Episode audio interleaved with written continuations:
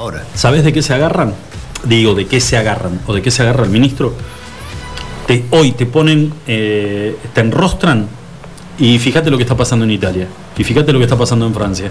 Y fíjate lo que está pasando en España. Como diciendo, a ver, les pasa a Alemania. Te- me lo, Sí, lo nombró Alemania. Ellos te, ellos te lo nombran, pero me parece que leen las noticias y se quedan con el título. no, pero ellos confinamiento, te y ellos no ven qué tipo de confinamiento es el que están haciendo en Francia, en España o en Alemania. En todos esos lugares, porque te dicen, hay toque de queda de 22 a 8, no sale nadie de la casa. Sí, pero es de 22 a 8. Después Pero durante ¿sabes el cuál día es? está todo abierto. ¿Sabes cuál es el grado de comparación? ¿A dónde, a dónde lleva la comparación? A, a decirte, escúchame, fíjate cómo está hoy, hoy, por segunda vez, rebrote, España, Italia, Francia, Alemania, potencias económicas, Alemania, como diciendo, no vamos a estar así nosotros, mirá Sí, lo que le está pasando a Está ellos. bien, pero ellos lo hacen y te dan previsibilidad a lo que van a hacer. Te dicen, ¿sabes qué? Nosotros vamos a cerrar como hizo Irlanda, por ejemplo, que hace una Eslovaquia. semana, seis semanas dijo, cerramos seis semanas porque queremos pasar las fiestas en familia. Entonces te dicen que van a cerrar seis semanas todo, listo. Yo ya sé que son seis semanas guardados, me gusta o no me gusta, son seis. Pero a las seis me volvieron a habilitar todo. Lo mismo hacen en Italia, lo mismo hacen en Francia, ponen un tiempo. No es que, como estamos acá desde marzo, que en 15 días vemos o en 21 días vemos, no. Te ponen tres semanas, cuatro semanas, cinco semanas, pero las cinco semanas abren. Bueno, Eslovaquia, con 7 millones, 7 millones y medio de habitantes, cierra por completo sus fronteras, cuarentena rígida para todo el mundo y testeo total, no masivo. Van a testear del primero al último. A todos. Quieren saber cuántos tienen contagiados. No va a entrar ni va a salir nadie. Para eso destinaron una parte del presupuesto y es lo que tal vez reclaman algunos, algunos médicos en la República Argentina, que dice que lo que el, el caso de Regasonia ayer, que los testeos son muy, muy bajos. O sea, tenemos este número, pero ¿por qué no salimos a testear de manera masiva? Porque si no, tal vez nos encontraríamos con un número mucho más alto. Por supuesto que sí. Pero bueno, a lo que iba es que después de las declaraciones de Ginés anoche, con respecto a darnos un poquito de ánimo y sacarnos algunos miedos sobre esta vacuna que todavía no pasó la fase 3 y que calculan que va a pasar los primeros días de diciembre y llegaría esta partida de 10 millones de dosis mediados, fines de diciembre a la República Argentina, la cosa que hoy a la mañana el gobierno nacional se despertó con que la gente, más allá de manifestarse eh, de manera, digamos, con esperanza, con alegría, porque el gobierno decidió comprar esta cantidad de dosis de vacunas, la gran pregunta era, che, ¿y vos te animás a ponértela? O sea, desconfiando a la hora de si vas a ser vacunado o no, la efectividad de la vacuna. ¿Y sabes por qué desconfía la gente además? No por donde, yo no creo que desconfíe porque venga de Rusia, China, Venezuela o donde sea. Porque tu propio presidente dice de que tu propio, hablando no por vos, o sea, porque el presidente, nuestro presidente eh, dijo que tiene las dosis para dársela y le parece egoísta él vacunarse y que los demás no. Bus- buscame otra razón para decirme que no te querés vacunar, no esa que es, me, me parece egoísta. Ahí ya me da desconfianza, Vos sabés que para mí esa fue una declaración, este, tribunera. una declaración tribunera. Tal vez, a ver, ¿cómo podemos saber si realmente se vacunó? ¿Quién puede saber si se vacunó o no se vacunó Alberto Fernández? También puede llevar a pensar a decir, no, escúchame, vos no te vacunás y si vos no te vacunás, que sos el presidente y que se supone Por que te eso. tenés que cuidar porque sos el que dirige la batuta y porque además estás consciente de que la efectividad de esta vacuna está garantizada, si vos no te vacunás, esta me vacuno yo, yo no me vacuno. No me vengas con que no te vas a vacunar porque hay millones de argentinos que todavía no se A eso vacunan. voy yo. Te eh, genera- la de verdad ahí viene también la desconfianza de la gente. Se podría haber quedado callado y no generaba un millón de dudas. No tenía necesidad ni de decirla que él la tenía ahí guardada. Bueno, la cosa, Julito, es que eh, la gente hoy, la gran pregunta, pero no en los canales de televisión o en los estudios de radio, es en un, en un mercadito, te encontrás Eh, con al alguno, te decís, che, escúchame, si llega, vos te la ponés, mirá que no pasó. Eh, es, ¿Nos están probando como conejitos de indias? Sí. ¿Somos conejitos de India de los rusos? Te lo dije ayer en el programa, ¿te acordás? Bueno, eh, son preguntas que tal vez podemos tener una respuesta nosotros de ¿Vos te entre la ponés la casa. vacuna o no? Ay, la puta madre, ¿sabes Bueno. que no sé? La vos no te la ponés ni en pedo. No, pero a mí. Mira, a mí me pasó algo muy, muy loco de cuando me tuve que hacer el hisopado. Es que te, cuando em- tenés cierta, cierta edad, ya con 50 años, ya le empezás a tener no miedo a, a morirme. En algún momento, chao, te fuiste. Claro. Fue un gusto. Y habrá algún perro orinando la, la- la tapa, de, la tapa de- del nicho. Pero me da, me da cierta. A ver cómo explicártelo, Julio. A ver, vos sos papá también. Sí. Me da como cierto temor por Lu. De decir, va a quedar sola, a ver, va a quedar con la mamá el día que yo, que yo me muera. Y la mamá la va a cuidar igual o mejor que yo, eh, descontado. Pero me da por ese lado, de decir, mm, me- se queda sola mi hija. Entonces me tengo que cuidar, eh, tengo que tratar de no exponerme mucho. Y ahora con lo de la vacuna es. Te- la vacuna es para cuidarte, en teoría. Yo me la doy. Claro, pero si no me garantizás de que no pasó la fase 3 o, o- o hubo guarda. Ayer Regazzoni dijo, en Estados Unidos, en Estados Unidos, hay una comisión, obviamente con mucha más, es un sistema que está mucho más pulido, es una comisión que reúne las mejores, las cabezas más inteligentes de las mejores universidades de los Estados Unidos conforman una comisión que hace un seguimiento, un seguimiento de todo el proceso evolutivo de las vacunas en las que Estados Unidos está interesado en comprar para poder aplicárselas a su pueblo. Hubo un documento, que fue lo que contó Regazzoni ayer, que además están, está en los medios internacionales, esto y medios nacionales también, hubo como una intención de, en la vacuna de Oxford, poder como apurar el pase, el pase de una fase a la otra. Automáticamente, esa información llegó a esta comisión de notables, si le querés poner un nombre, que tiene otro, pero en este momento no me acuerdo, intervinieron dentro de la Casa Blanca, la Casa Blanca, Julio, no Casa Rosada, la Casa Blanca, y le pusieron los puntos a Trump, y Trump dijo que se había, se trataba solamente de un malentendido. Y obviamente siguió el proceso que debía seguir la evolución de la vacuna de Oxford. ¿Entendés? Pero intentaron como pegarle un empujoncito y decir, dale, tratemos de que llegue a la tercera fase y que la pasen un poquito más rápido. Se vienen las elecciones, que de hecho son hoy, y Trump quería vacunar a todo su pueblo, que eso tal vez electoralmente le da un empujoncito más para poder retener la presidencia. Eh, ¿Cómo haces acá? ¿Cómo controlás? No. ¿Quiénes, ¿Quiénes controlan? ¿Cómo podés saber cómo controlás a los rusos? ¿Cómo lo controlás a Putin? Que el tipo te dice, pasó, fase 3 ya está. Vos no Ajá. le confías. Entonces. Ah, qué sé yo, no es que no le confío, pero... eh, no, la verdad que no sé. No sé, eh, tendría que... A ver, ¿sabes qué? Tal vez si tuviera un síntoma, te digo, sí, Julio, dale.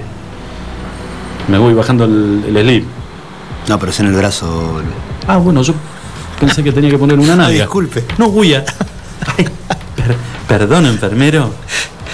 ¿A qué hora vuelo? Siento que me desubiqué. Bueno, ah, ¿no es en la nalga? No, no sé, no. Ah, boludo, dale, no estás- Bueno, no importa, capaz que bebible, Julio. No hay que poner Pues, ninguna ojo, parte del cuerpo. capaz en el cachete, uno nunca sabe. Bueno, me- eh, me- la cosa que este, la yo, sí, reacción. yo, sí, yo la verdad eh, no le tendría miedo a eso, a, a la vacuna. No- no- tampoco sabemos qué efecto adverso, porque no quiere decir que si la vacuna no surge efecto te va a terminar matando. Sí. ¿Entendés? Son tantas de las cosas que no sabemos, ni de la enfermedad, ni de la posible eh, vacuna, ni... Solo sabemos cómo se puede prevenir.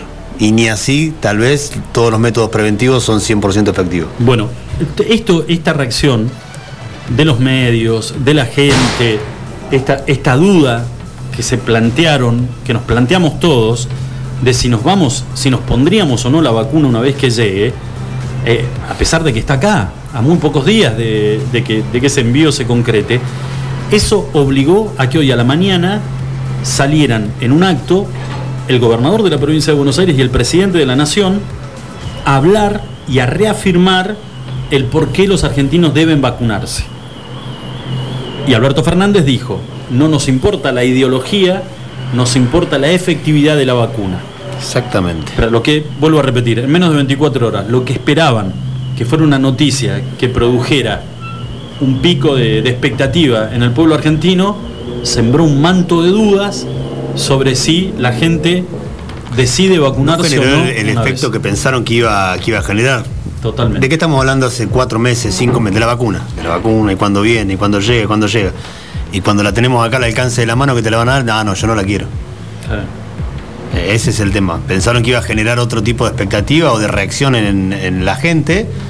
Y creo que ni siquiera va por tema de, de ideología. Él dice de ideología por lo que es el gobierno ruso, pero digo, y hablando internamente nuestro, creo que hay gente que ni siquiera de los que lo votaron a Alberto, de los que son fanáticos, por así decirlo, hay muchos de ellos que tampoco quieren vacunarse. Es, es todo un temita. Pero bueno, eh, hubo una noticia que opacó, aunque sea por un ratito, y ojalá que todo evolucione de manera positiva. Eh, opacó el tema del COVID y de las, eh, de- de la- el anuncio de la compra de las vacunas. Y es impresionante cómo eh, pasan los años y, y sigue acaparando la atención de, de todo un país. ¿Y de qué estamos hablando? Es de la salud de, de Diego Maradona. De un país y del mundo, te diría yo, porque Claro. quieras o no, en Europa lo primero que hacen, yo ayer me metía en redes sociales cuando nos íbamos de acá y leía páginas de España, páginas de Italia, páginas de Inglaterra y todos hablando de la salud de Diego Armando Maradona, o Don Diego como le dicen en España, eh, por la internación que sufrió en la tarde de ayer, en teoría, él consciente, totalmente consciente, pero de manera conjunta con su médico, optaron por internarlo y hacerle un par de chequeos médicos porque andaba con, según cuentan, en principio eran problemas depresivos. ¿m? temas depresivos, temas psiquiátricos, de que no lo tenían tan bien y él no se estaba viendo de la mejor manera. De hecho, no sé si recordás, el viernes nos fuimos de acá, el viernes pasado, que era el día del que, que arrancaba el campeonato, que a él le habían dado su negativo de- en el hisopado de COVID y que era su cumpleaños número 60 y él iba a ir a un festejo Sí. de su cumpleaños a la cancha de gimnasia. Que yo te dije, va a ir, va a recibir una plaqueta, le van a cantar el feliz cumpleaños y se va a volver a su casa porque no está de la mejor manera. Dicho y hecho fue lo que pasó. Bueno, en el día de ayer deciden internarlo de manera eh, conjunta y lo decidieron entre las dos partes. Fue, se internó, estaba todo bien. Hoy decían a la mañana, salió a hablar el médico personal de Luque, el que lo está Sí. atendiendo en este tiempo, y dijo que estaba muy bien, que estaba mucho mejor que ayer, de mejor ánimo, que ayer no estaba bien de ánimo, no de salud, sino de ánimo. Eh, eh, estaban viendo de cambiarle la medicación que le estaban dando, que eso era lo que le tenían los problemas psiquiátricos o de ánimo, eh, por así decirlo, los famosos ataques de pánico. Bueno, eso era lo que estaba eh, sufriendo Diego en teoría. Salió a hablar al mediodía como que tal vez mañana ya se iba a ir de alta porque estaba mucho mejor. Y de repente a las 3 de la tarde nos desayunamos con la noticia que va a ser operado de urgencia. ¿Por qué? Porque le apareció un hematoma subdural que uno dice que es un hematoma subdural en la cabeza. Según explicaban médicos que estuve viendo y leyendo y escuchando un poco como para no decir una pavada que generalmente digo, eh, es un golpe en la cabeza que se pudo haber dado y es un golpe que viene arrastrando hace rato y que con esta medicación y con la cantidad de medicamentos que él toma eh, le puede generar una inflamación. Eso es lo que pasó en el día de hoy o que le encontraron en el día de hoy. Así que en estos momentos, tal vez ya fue trasladado, la verdad que no lo sé porque no agarré el celular para leer, pero antes de venir para acá iba a ser trasladado desde el hospital que estaba en La Plata no se sabía todavía si lo iban a llevar a la clínica Fleni, que es de alta complejidad, o al sanatorio, a la clínica Olivos, eh, cerca de la quinta presidencial, donde ha sido operado Diego en las últimas oportunidades, donde él, tie- donde él tiene a su médico de cabecera y un grupo de, de especialistas que, que suelen atenderlo. Lo cierto es que hoy, 8 de la noche, en teoría, eh, está estipulado lo que va a ser una operación de urgencia que creen no va a traer mayores complejidades pero nunca se sabe, la verdad que nunca se sabe qué puede pasar. Pasar desde el mediodía, que te digan que se va a ir a la casa esta tarde o mañana, a en un par de horas decir que lo van a operar de urgencia, no deja tranquilo absolutamente a nadie. No, ¿sabés que a mí qué me, qué me impactó? Eh, que tal vez muchos que escuchen dirán, bueno, va, pero es, es Maradona, eh, por ahí es Ya hasta... pasó tres o cuatro de estas. Claro, encima. no, pero te iba a decir, eh, el tema, cuando escuché que, que tenía, en este momento él, él está haciendo frente a una adicción al alcohol, o sea, es alcohólico. Hace rato. El Mirá tema es que nunca lo, verdad que te nunca, juro- nunca lo blanquean cuando él deja las drogas, en teoría, y él jura y perjura que Que no toma más, de que no que toma pasó más lo que pasó en, en Uruguay, que estuvo internado al borde de la muerte, y que lo trajeron a Buenos Aires, que estuvo, ¿te Mm. acordás? En el sanatorio, en la clínica de los Arcos.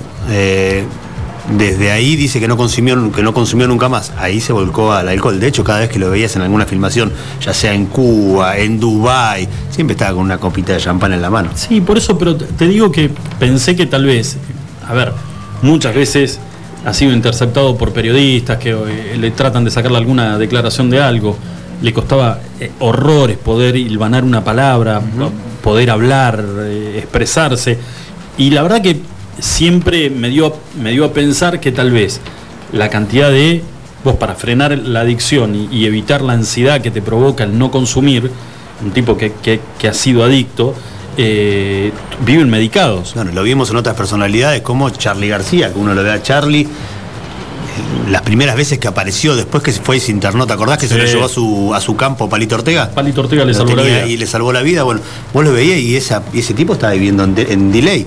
Parecía que era una cámara slow motion todo el tiempo, como caminaba, como hablaba. Lo mismo con Piti Álvarez. Pero vos sabés que yo pensé que lo de Maradona se trataba de, por ahí, la cantidad de pastillas que debe tomar a diario Yo para hacerle frente, también, sí. mezclado por ahí con una copita alguna vez, una copita de vino, una copita de champagne, eso te potencia y te detona la cabeza. Ahora, no que consumía, y esto ya ahora hablan todos, muy, el entorno habla muy abiertamente, de que toma y toma demasiado durante el día alcohol, más las pastillas que toma. Eso te iba a decir, es la mezcla de las dos cosas. Claro, es una bomba. En realidad, entonces lo tiene a maltraer y esto que en teoría le van a operar hoy, que le hizo efecto, dicen, no sé si lo dije ya, creo que sí, por un golpe en la cabeza que pasa un tiempo que ahora le, rememora estas inflamaciones por la cantidad de medicamentos que toma. Medicamentos, el alcohol. eh, y que no toma otra cosa que alcohol. Según salió a declarar una de sus exparejas ayer, no toma ni agua. Claro, y que no, y que tiene muy poco apetito, dice que, que, que come poco, que come poco.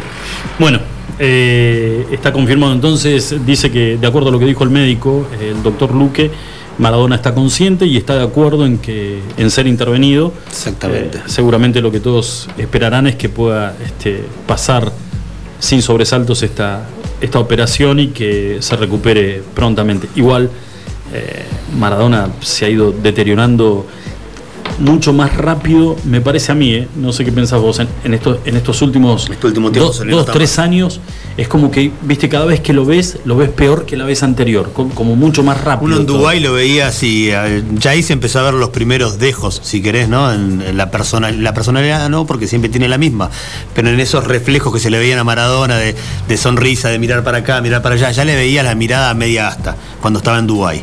Recordemos que de Dubái se fue nada más ni nada menos que a Culiacán, se fue a, México a dirigir a, lo- a los Dorados que ahí tenía todo el circo armado, imagínate todos los dueños de esos clubes, ya te imaginarás quiénes son, lo tenían ahí en el medio de una burbuja y ahí se lo empezó a ver también un poquito peor todavía. Después de eso lograron traerlo a Argentina y evidentemente no lo puedes parar ni en Dubái, no lo puedes parar ni en Culiacán, no lo vas a poder parar en Nápoles, menos lo vas a parar en Argentina. No hay, Sí. no hay quien le pueda poner un freno. Y tiene también una carga importante, negativa, con la cual tener que pelear a diario, y es un entorno familiar, sacar de los amigos. Eh, la pelea de la... De las, ¿Qué amigo no tiene, amigo? Maradona no tiene. sí, amigo, lamentablemente, sí, es, es así. Eh, digo yo, la pelea entre las ex mujeres, los hijos que están distanciados, eh, que cada uno intenta llevárselo para, para su lado.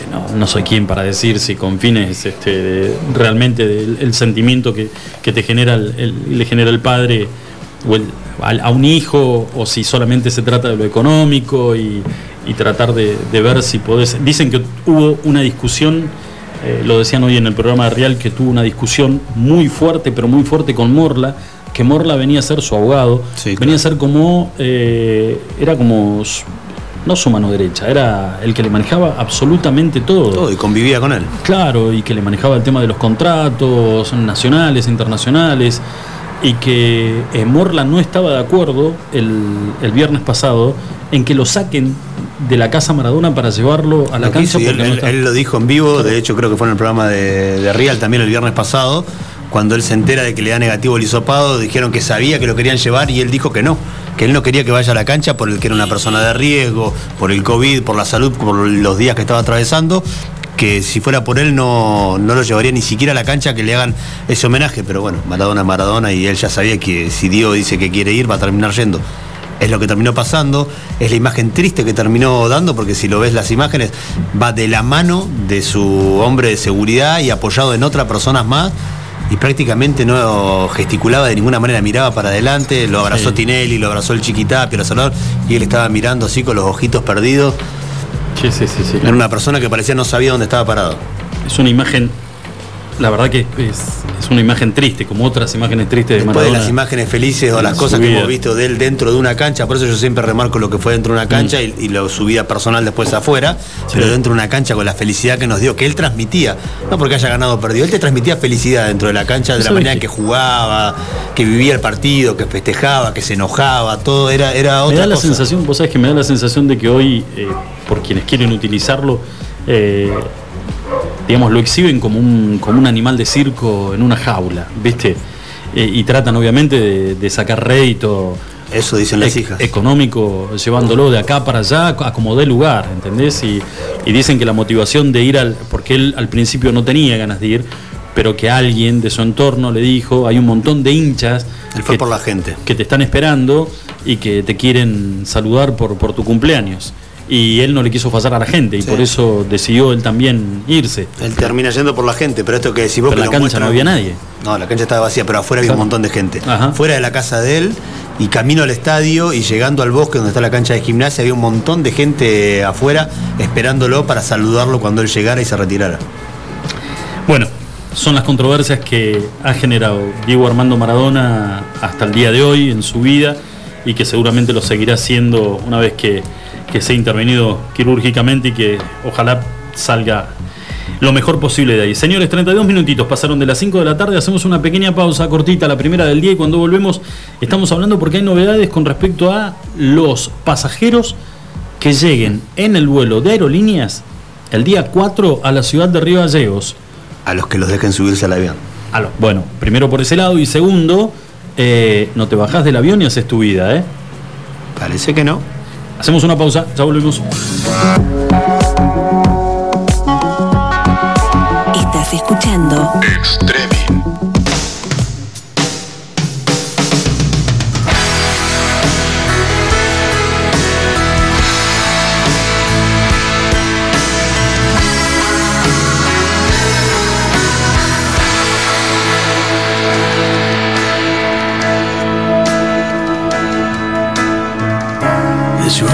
Is bleeding, but you can't see his blood. It's nothing but some feelings that this old dog kicked up.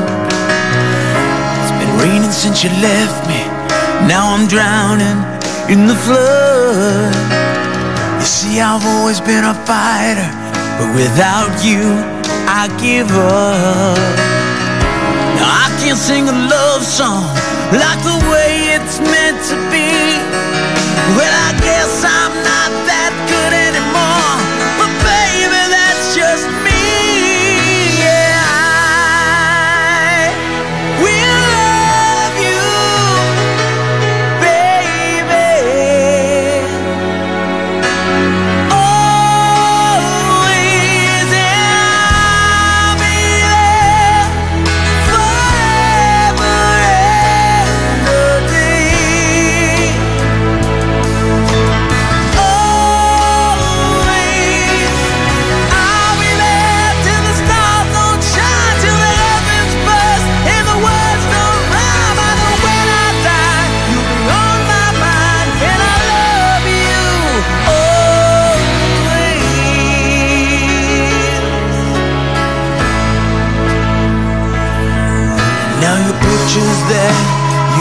behind are just memories of a different life. Something made us laugh, something made us cry, one that made you have to say goodbye. What I'd give to run my fingers through your hair, touch your lips, to hold your prayers. Try to understand, I've made mistakes, I'm just a man. When he holds you close, when he pulls you near, when he says the words you've been needing to hear. I wish I was him, cause those words are mine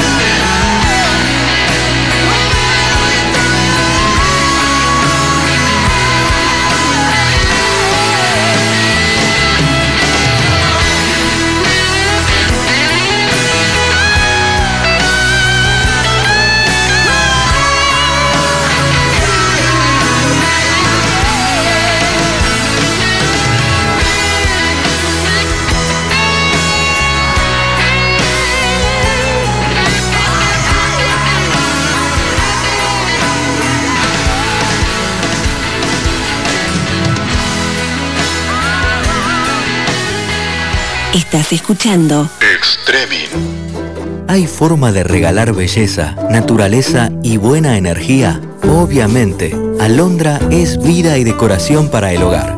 Bonsai, orquídeas, cactus, suculentas, variedad, luz y color en cada rincón. Encontranos en Facebook. Alondra Give and Give Me. Marcelino Álvarez 144.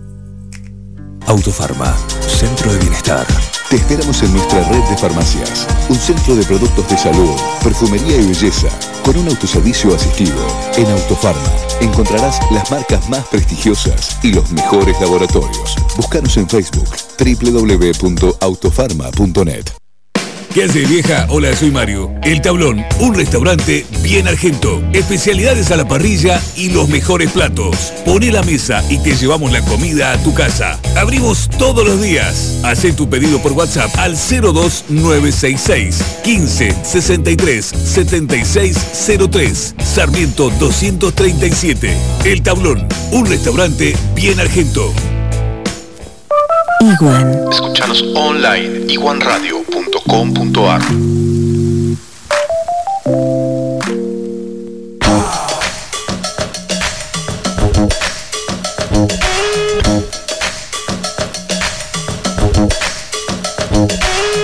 Estás escuchando Extremin.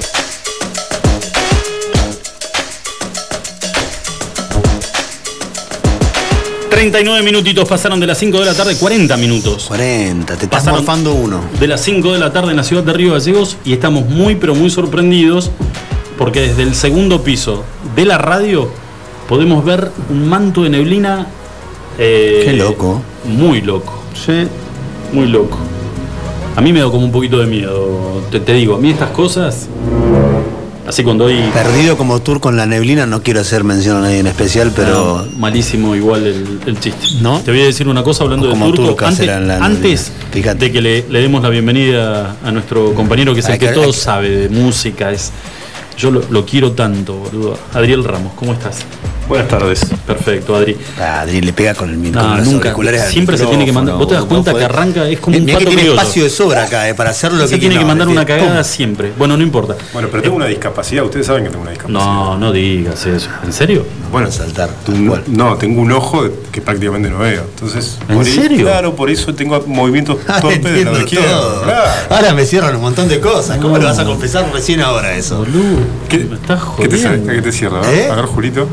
Bueno, después lo charlamos si querés. Sos- pero- No, ¿El tuerto, ¿El tuerto Ramos? el tuerto. No, No, no, joder. tengo muy, mucho, mucha graduación. de Pero te, te digo, por ejemplo, que lo manejás. ¿Qué, gra- sos de, vos, pará, ¿de qué sos graduación vos. estás Sí. hablando? Tengo 4.5 de este ojo. ¿De qué? Miopía y astigmatismo. ¿Qué? Si ¿Cuánto vos, si, vos eras, si Da. vos eras tuerto, yo. Tené cuidado, ¿eh? Bueno, pará. Yo no podés comer una yo ¿Cuánto, no- cuánto tenés, ¿Cuánto Sí. tenés, Julita? ¿Eh? Yo ya no tengo porque me operé. Pero tenías parejo de los dos ojos.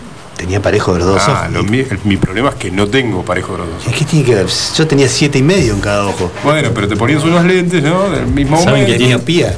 Y Perdón. astigmatismo ni te cuento porque si no era. Están teniendo una discusión de Yo vie- me de- ponía las botellas. de vieja chismosa, las- las dos, Dos ¿no? Los, los- chismosas. los botellones viejos de coca de vidrio.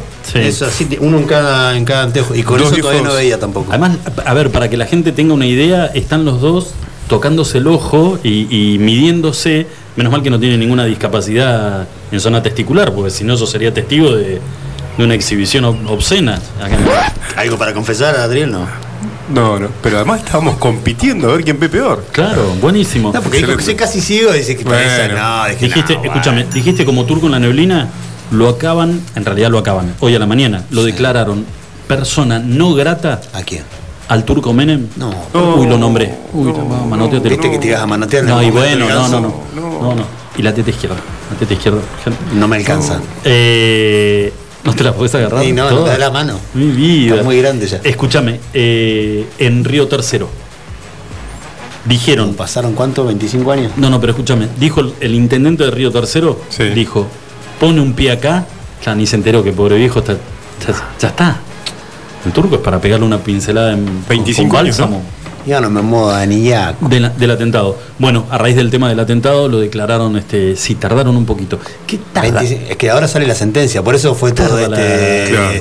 todo este tema de que salió a hablar el intendente de Río Tercero y todo lo demás, No, que- porque a 25 años de lo que fue la explosión, ¿no? No, que digo que tarda un poquito la, la justicia, ¿no? Ah, un poco nomás. 25 años. 25. Bueno, eh, estábamos, tenemos dos, dos fechas importantes. Vos recién este, me toreaste y como para que Te toreé. como para que veas de que soy un tipo que le interesa la música y que, y que se me da por, por investigar, Nada más tenemos gustos en común. muchísimos. obviamente. Eh, a Adriel le gusta la música de los 80. Es un Muchísimo. ochentoso y bueno, y yo ten- eh, otros, otros La del 2000 y la de los 80 son mis décadas preferidas. y, y brasilero. otras banditas. Sí. Eh, John Bon Jovi. John Bon Jovi, genio. que fue, que fue el tema que pasamos. El anterior, si lo querés poner, Charlie, como para acompañar de este, esta, esta pequeña reseña histórica. Hermosa Escuchame. balada. No, no. Con este tema, escúchenme una cosa, porque ustedes son dos. Que son. No, Mirá que hay tema de Bon Jovi para poner, ¿eh? Pero, no, pero te voy a, todo tiene un porqué. Pero yo te voy a, te voy a, te voy a contar algo. Con este tema, con este tema se abría la ventana de los lentos en el boliche. Sabía que te llevaba a, ese momento. Siempre le digo, le digo a mi novia, le digo, me encantaría este que hubiera un boliche para que, que hubieran lentos. La llevaría, la invitaría a bailar lentos. Estaría muy bien. No es- pero igual, digo, no es algo romántico. Ponele que vos estuvieras. Hay no, que vacunarse primero. ¿Eh? Hay que vacunarse primero. Ah, no, hay que, hay que vacunarla primero, digo, no seas desubicado, Adriel. Eh, Yo no dije nada. no, cuando pase todo esto, te digo. Ahí está. Cuando pase todo esto. Pero hay algo más lindo que, que bailar este que bailar lento con, con la mujer que te gusta, ¿no? O con el chico que te gusta. Hay que ser open mind hoy. Está bien. Totalmente. ¿Por qué me miras así? ¿Te reís que no querés, este, no te gustan los lentos? ¿A mí? ¿A qué le tenés miedo? A nada. Yo sé. No, yo porque no bailo, no me gusta bailar. Puedo estar parado al lado tuyo mientras vos bailás. Si querés yo te acompaño y te hago el aguante. Mirá que que baila. una, Mira sos cómo un tira- embole. Pero bueno, podés ir a sacar una piba eh, lentos y podés. Vas y encarás a una piba y le decís, escúchame, bailás, y la piba te dice, sí, dale.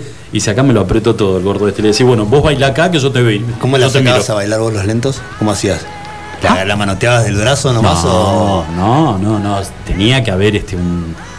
algo previo, un indicio. Si no te comías un perchazo que no tenía nombre. Conocerla más o menos, Pero algo tenías, a ver, boliche, en la época que uno era, de la época del colegio y todo eso, había como, como un- una, una leve sospecha de que le podías Claro. caer bien. eh, Ibas con info, ibas con data. a veces sí y, a veces no. Viste que entonces no. A eso pregunté bien. La mayor parte de las veces se iba con algo de data y, y se iba a lo, a lo seguro. Y había Claro. veces que, que no.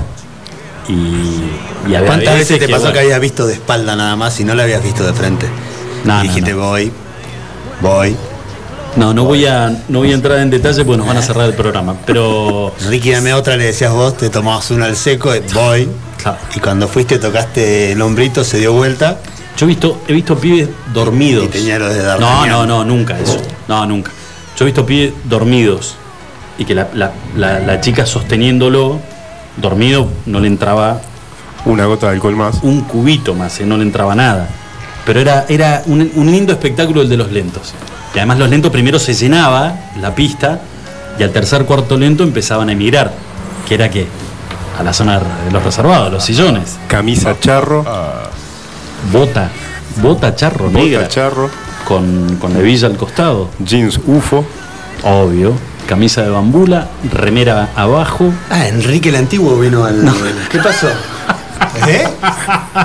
Estamos haciendo el Pará, pará, pará, pará. Pelo largo, Es vincha. una nena. Una menta con leggy, con mucho hielo. Tacón. Es que, ¿sabes lo que pasa? Tenía, Pantera rosa para ella. tenías un solo, para un solo trago y había que buscar la efectividad. Y un séptimo regimiento era como que te agarra el gallo Claudio con el bate de béisbol y te lo parta en el medio de la cabeza. Lo, lo bueno de los tragos con menta era la resaca. Eh, sí, sí, los tragos con menta. ¿Por qué? Por el La- aroma, claramente. La galla... No era chupi que te levantabas igual. ¿Qué aroma vas a decir de, de la menta? Vos sabés que tenés razón, porque había todo, había todo un este. Mirá vos qué, qué estupidez, ¿no? Que uno pensaba que por tomar menta te quedaba buen sabor en el. Claro. Y te habías comido media docena de empanadas Yo siempre pensé eso. O sea que de carne cortada a cuchillo. ¿Entendés? fritas. Le metías seis empanadas y te tomabas una menta. Papas y era. Y era el volcán Tlacote Menta en- con limón. en- Luchito, toma menta con limón. eh, la galla, eh, la galla. Cuantro con limón. Cuantro con limón. Cuantro era una bebida que la trajo Colón. en- y, y ya, y ya no la tomaba nadie en España. ¿eh? Se la dieron a Colón porque no había manera de que le. Este, y la galla llegaba y decía, imagínate la galla llegando a la barra, Cuantro, hoy suena, es como que decís, ah, pero es una palabra fácil, en boca de la galla. Y ya después de un par de tragos. Primero el flaco le pedía. La costanera. El flaco pedía un traductor porque no lo entendía una cosa. ¿Quién me está pidiendo este después? Y si hay alguien que sepa lenguaje de señas o algo que me El señor con quien vino. no me lo podía anotar qué es lo que quiere. Hasta que la gallita con el bracito corto señalaba con el dedo, pues la botella sabía dónde estaba, tenía. Él podía perder las llaves, podía perder dónde quedaba la casa, todo, pero la botellita la, él la hacía. Con limón, qué cosa más linda. Y después tuvimos una época, que no sé si se acuerdan ustedes, que venía acompañada de este. Era una película, vemos que fue muy. eh, todos los jóvenes se identificaban con esa película. No me digas por qué. A ver. Top Gun. Claro. Mira qué tarado, Julito. Bueno, Take my breath away. uh, qué lento ese. Bueno, no, pero, Berlín. pero ¿sabes cuál era la parte? La parte en la cual nosotros A ver. que la verdad que nos provocaba, nos, nos provocaba imitarlos a los tipos, más allá que los tipos eran pilotos de avión y nosotros no podemos pilotear ni la vida. Escucha, Pero gracias, escucha. Charlie. Puta, Transportate abrazame que tengo frío. A los Bon Jovi 90. supiera que llegamos hasta acá hablando de él, ¿no? Haceme tuyo, bebé. Qué buen le lento, vas a Kilmer porque siempre te Excelente. gustaron los rubios. Ah, bueno, la de Gus. Gus y Maverick.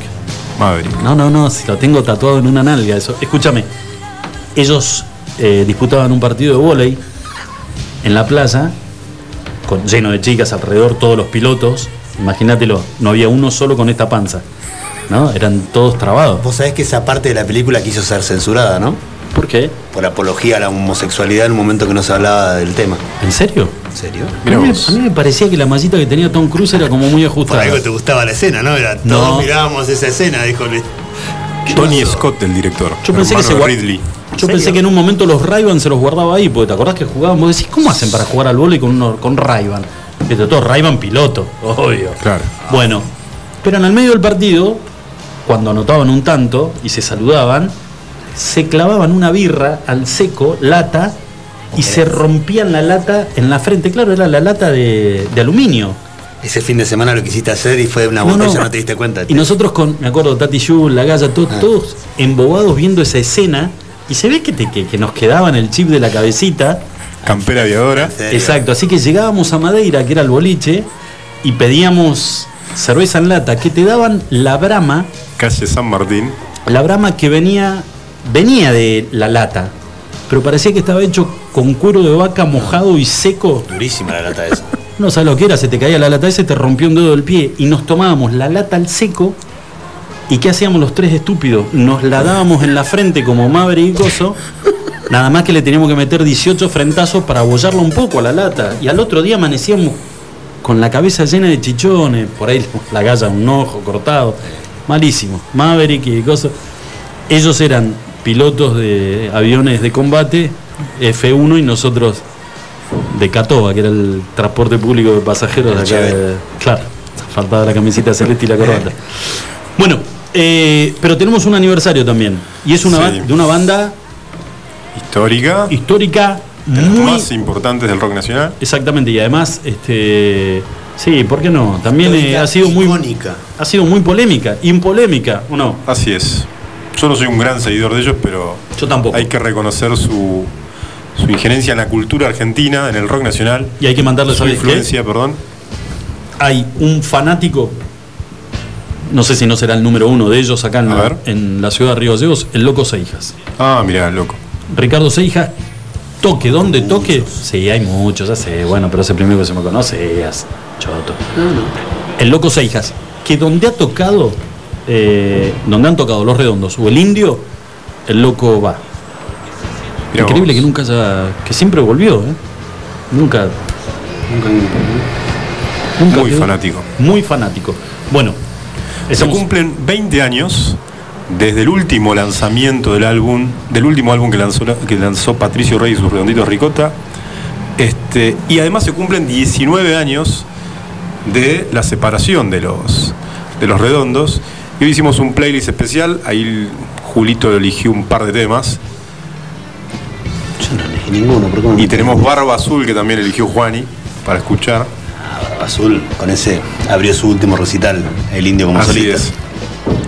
Pero bueno, se cumplen 20 años, banda eh, polémica, algunos seguidores. 20 algunos años de gusta, su otros último no. álbum que sacó, Momo Sampler. Exactamente 19 años de la separación de los redondos. Perfecto, y hemos armado Este playlist. Un pequeño. Las pocas ganas que le Pequeño. están poniendo, yo no lo puedo creer. No, Están no, hablando le estoy de una poniendo- banda icónica, de toda la gente que mueve. Sí. Llevaron 400.000 personas a su último recital, no la tallaron los redondos, pero Es que los sabés que redondos me- es el indio, es así. Me está mandando información este, calificada un, este, nuestro columnista Nuestro- al corresponsal del barrio en el barrio San, Benito, vía Zoom, que es el señor Marcelo Zapa. A ver. Eh, la vestimenta de esa época, de la época de, de Madeira. A ver. ¿Vos viste que hoy los pibes, vos los- vas a un boliche y, y agradecés con que están con un pantalón Adidas? Sí. Las zapatillas, van, no, no, no- ha ido bajando. Y las, pi- las pibas lo la mismo. rigurosidad. Yo me acuerdo que antes las pibas, para ir a un boliche, la- las que tenían nuestra edad, iban todas producidas, pero parecían que iban a un desfile de modelo, no se podía creer. Y los flacos tratábamos de meterle onda porque además, si ibas medio impresentable, al boliche no te dejaban entrar. Te frenaban en la puerta. Te decían, no, pará, ¿te, te, te pensás que esto que es un- la barra brava de Nueva Chicago? La, que te pare, tomátela. Y rajabas. Y si no volvías cambiado, medianamente como la gente, no podías Te entrar. agarraba tu lío y te decía, hoy no. Oh, áspero. No, hoy no. No, ni vos, mañana. no, vos no lo tuviste al El mono Ariza. vos no lo tuviste al rubio de Camel en la puerta de en la puerta de Madeira. No, yo era muy chico en ese entonces. Nunca, ¿se acuerdan la, la publicidad del rubio de Camel? El de bigote con el pelo largo. Bueno, yo nunca lo vi pegar al rubio de Camel, pero sí al que estaba en la entrada a Madeira. Mirá, está el sobrino de uno de los que fue dueño de Madeira, Leandrito. Eh, el rubio de Camel y Carlitos Ostoich era lo mismo que te agarre el dengue y el COVID juntos. No, no había manera, no había forma. No zafaba. No, no zafaba, no zafaba. No había manera. Eh, se usaba en ese momento doble chomba, chomba polo. Y si la chomba era la cos, Ah, la aureola. no, no, olvídate, el chivo era y guarda. O camisa blanca, manga larga y abajo remera, eh, la remera corta. ¿Entendés? Ese era. Y obvio, el suéter anudado en la, en la cintura. Porque acá en los sombritos Esa ya. blanca y remera roja y eras Más, descendiente más de, más de 40, más de 40, no te hagas el canchero, gordito. Más de 40 era el, el suéter arriba de los hombros. ¿Pelo Ya- largo? te gustó ¿Pelo la largo igual, Lucho, no? ¿Cómo? ¿Pelo largo? ¿Pelo largo? Yo no me podía dejar el pelo largo, este, porque a mí los rulos me salían para arriba, Para parecía. Marge, Marge Simpson, boludo, con eso es horrible. Pero se empezó, no, se empezó a usar también el rapado con, con máquina, no acero, pero bien cortito. No había mucho, en ese momento, mucho, mucho pelo largo. No, no había, hubo un momento. Pero mirá, mirá vos, chiquitín te odiaba, por te decía, Chiquitín Bustamante te decía, por favor, eh, ¿qué es eso? ¿Puede ser que era vos cuando eras joven? No. No, ni ¿No? parecido, Ah. ni parecido. Eh, Chiquitín te decía, te vas y te cambias y si no, no volvé el fin de semana que viene. Así era el tema, ¿eh? Bueno, vamos a seguir con el tema de los redondos. Eh, mención hecha, tenemos un playlist preparado. Perfecto, allá vamos entonces. Tres minutitos para las seis de la tarde, ¿te parece? Qué pocas ganas le pusieron. No, boludo. Lo que pasa es que Julito es un reconocido fanático de los redondos. ¿Qué querés? ¿En Ah, serio? ¿Se ofendió? No pusiste nada en el chat hoy. dale, Ay, te ofendés y hoy en el chat no pusiste nada. Lo vamos, a hablar en el, lo vamos a hablar en el corte. Ahora- Bueno, ahora ya fue. No, me haces una escena de Aguante soda.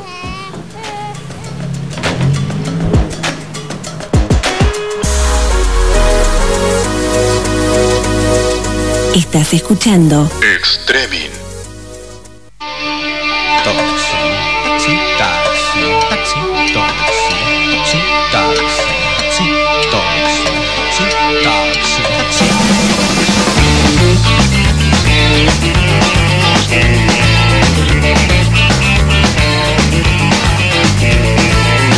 tenemos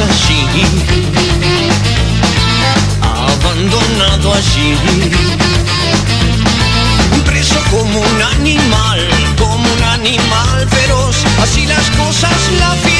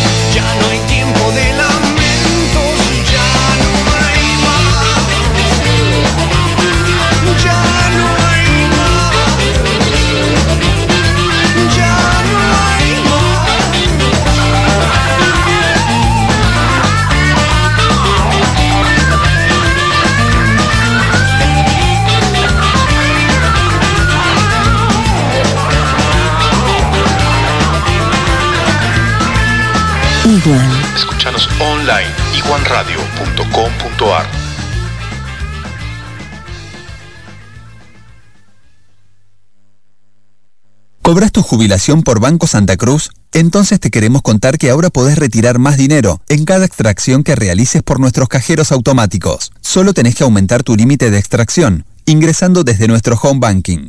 Entra desde tu compu en bancosantacruz.com barra online banking. Estamos para ayudarte. Banco Santa Cruz, nuestro patio de comidas es MoMA. Todos los días disfruta de las ensaladas y del menú de como antes. Vení por los helados de Tito, las delicias de nuestro café Balcarce y las más ricas pizzas y empanadas de Franci Pepone. En MoMA encontrá la auténtica hamburguesa patagónica de búfalo.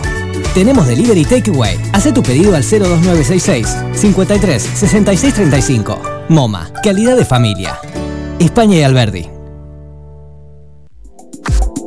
Tu instinto de buen gusto, estilo y glamour te lleva a Madonna Santa. Ropa y accesorios de primeras marcas, moda y colecciones de temporada. Vestí según tu personalidad. Madonna Santa, Avenida Kirchner 865. Búscanos en Facebook e Instagram. Visítanos también en nuestra tienda online www.madonasanta.com.ar.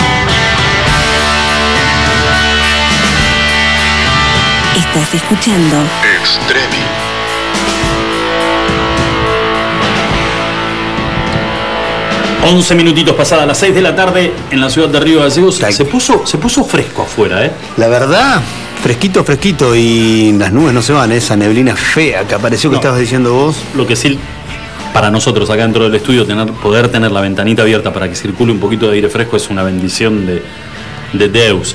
Eh, escúchame, Julito, decíamos antes de, ir a, antes de ir a la pausa, punto uno, ¿qué va a pasar con los pasajeros que lleguen en este vuelo de aerolíneas argentinas que va a estar el 4 en la ciudad de Río Gallegos? Mañana. Ay, qué boludo. El día de mañana llega el primer vuelo eh, oficial, digamos, ¿no? De la reapertura de las fronteras de la provincia vía aérea. eh, a la ciudad de Río Gallegos, primer vuelo que va a venir, imagínate cómo va a venir ese avión, ¿no?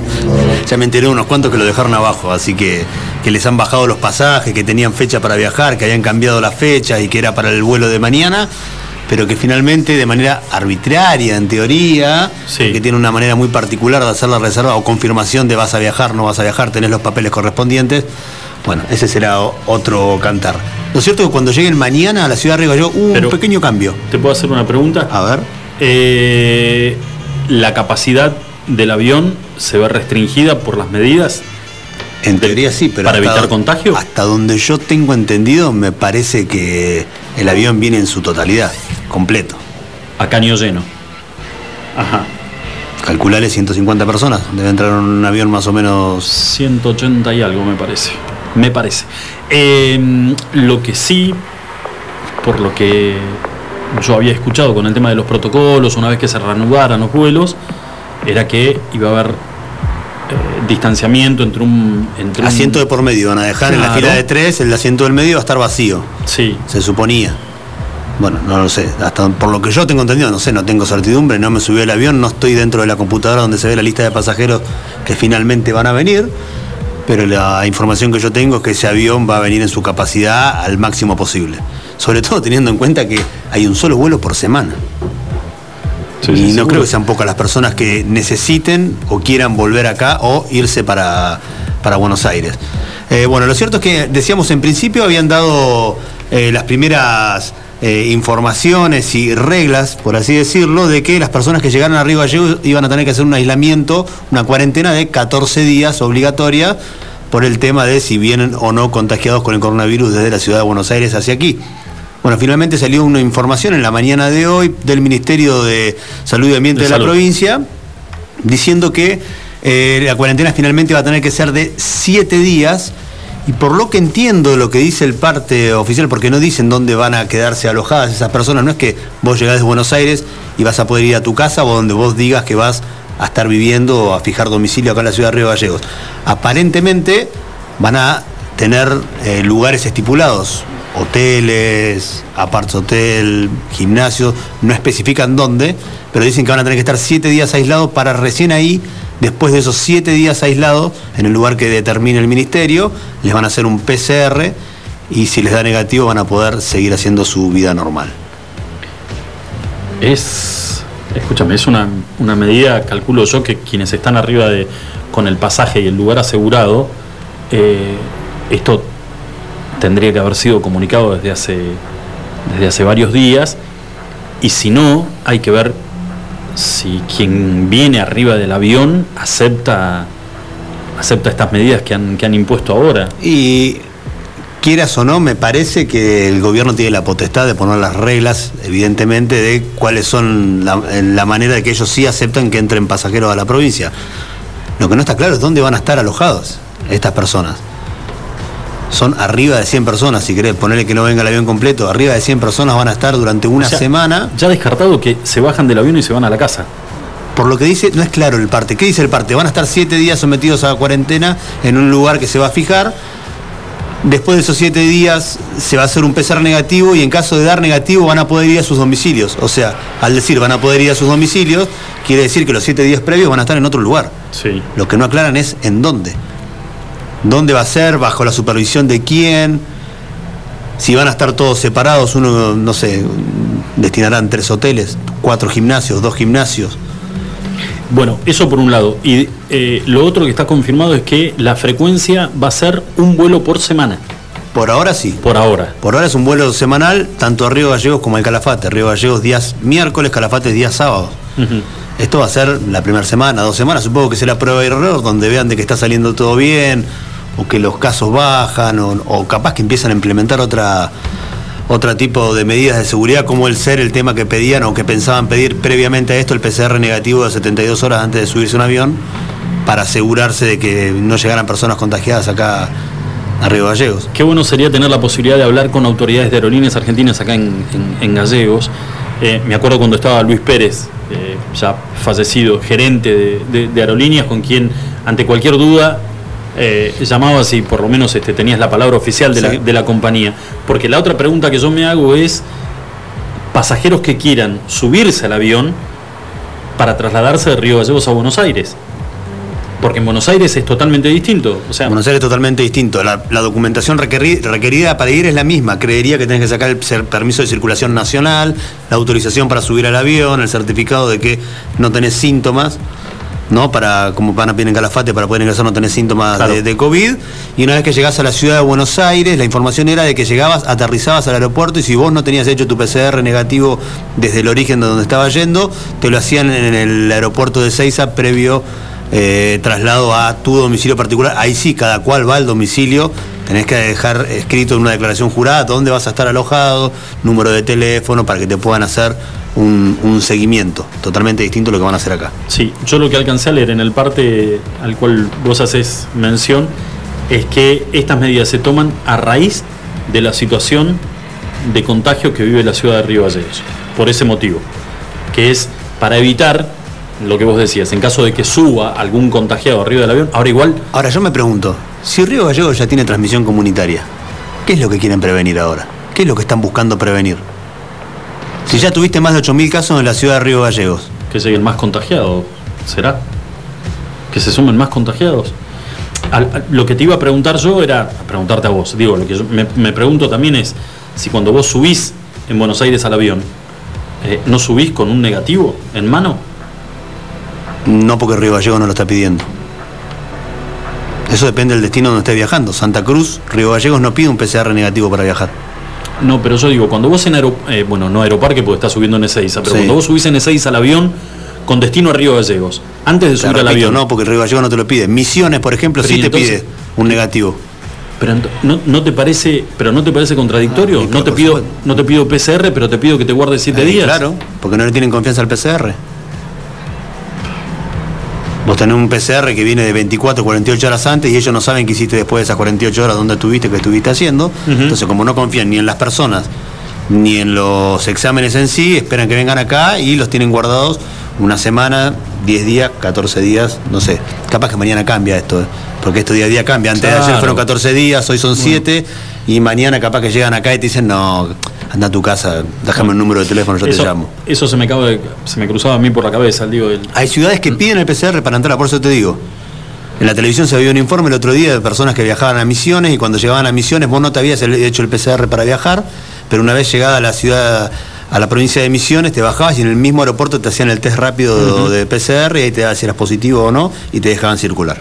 Claro, Eh, lo que te iba a decir es que esto también desgasta un poco a la gente. El hecho de que, eh, a ver, acá vamos por, eh, por la derecha, pero acá en esta, eh, en esta ciudad no, nosotros vamos por la izquierda. Y dale, en el medio la gente que trata de movilizarse o de llegar a donde necesita llegar y en cada lugar, en cada, en cada eh, localidad donde pasás, eh, tenés un, un- reglas del juego Yo- a totalmente mí me distintas. da la sensación que el Ministerio de Salud acá de la provincia está más perdido que esta neblina que estamos viendo acá afuera, sinceramente, porque.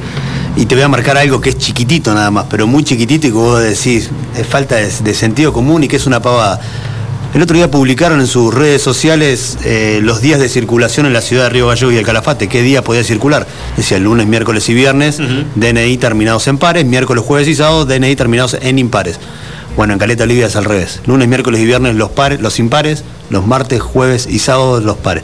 O sea, no pueden ni unir una misma medida para toda la provincia.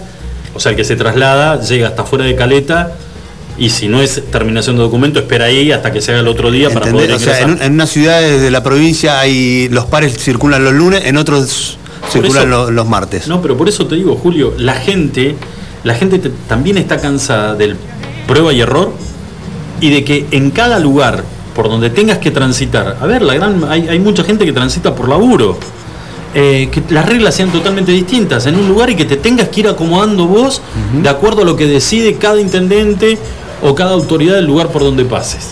Entonces, como decís vos, hagamos una cosa, a ver, planteemos la situación de una región que nunca se hizo. ¿No? Ayer lo escuchaba Regazón y decía, ¿por qué, no lo, ¿por qué no lo plantearon por región? Para darle un poco más de oxígeno a la gente en el sentido de que se pueda movilizar y que no se vea tan afectada la economía. Porque, a ver, este, este despelote eh, de provincia por provincia, de localidad por localidad, es lo que trajo también serias complicaciones al desarrollo de las economías, y e- economías locales y regionales. Entonces, el tipo decía, ¿por qué no, por qué no se regionalizó?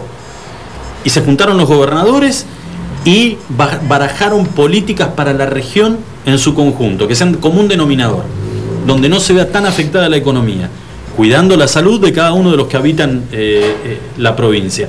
Pero bueno, cada localidad toma el rumbo que mejor le queda y en el medio queda la gente. Ese es el, el gran problema. Por eso te digo, me llama la atención que para subir al avión no te pidan un PCR. O sea, no hay ningún problema, que vengan. Ahora, cuando llegaste al aeropuerto de acá de Gallegos, ese muchachos siete días encerrado porque aislamiento. Pero maestro, si vengo con el negativo, y bueno, no, pero no, no me sirve. No. te sirve. Aerolíneas me subió al avión y a vos no te sirve. A mí no me sirve. Bueno, 22 minutitos pasaron de las Criterios del Ministerio de Salud que de las 6 de la tarde. Eh, vamos a hacer una pequeña pausa. Nos olvidamos de comentar algo. Es un martes, me parece importante no solo para los norteamericanos, sino para el planeta en su conjunto, porque... Lo dijiste al pasar.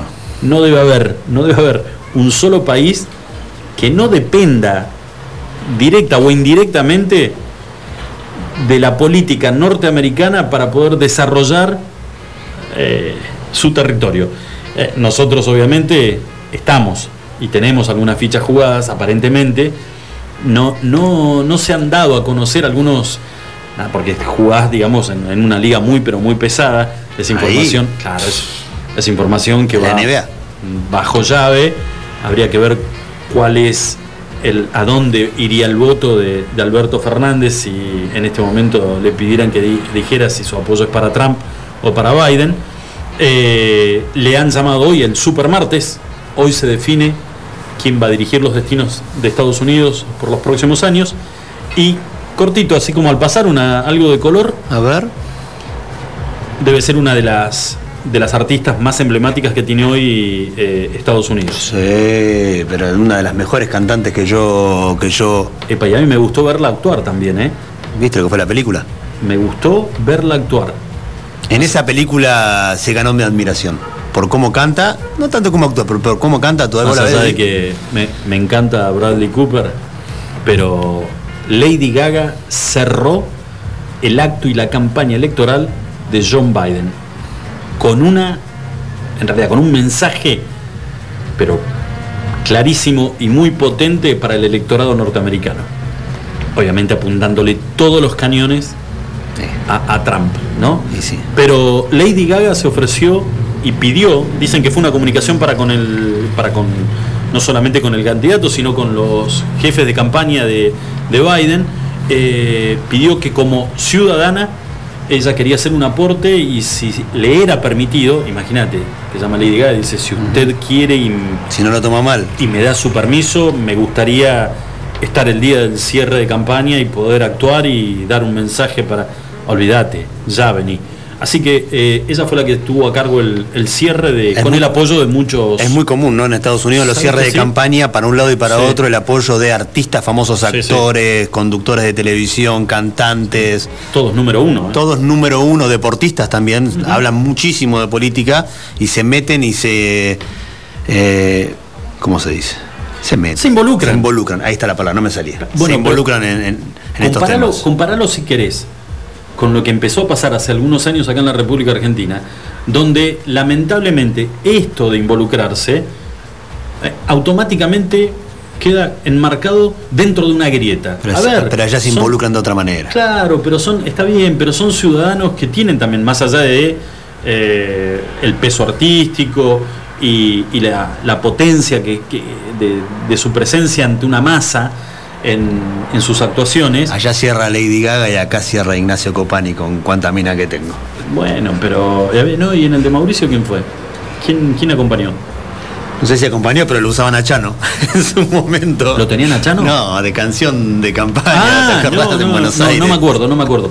Bueno, pero digamos que se vienen, esto es lo que vos decís, en Estados Unidos, hace años Sí. que vienen, a ver, tipos muy pesados, en el sentido de, de peso eh, eh, como artista, ya sea involucrados en la música, como Pero actores. allá es todo, las cadenas televisivas igual, CNN apoya a los demócratas y Fox News apoya a, a los republicanos. Y que están marcados y está blanqueado y van cada cual para su lado. Bueno, acá también. acá mucho no te lo. Eh, se hacen los boludos, todo el mundo ya sabe igual. 27 minutitos, pasaron de las 6 de la tarde, vamos a hacer una pequeña pausa cortita, ya volvemos. Estás escuchando Extremin.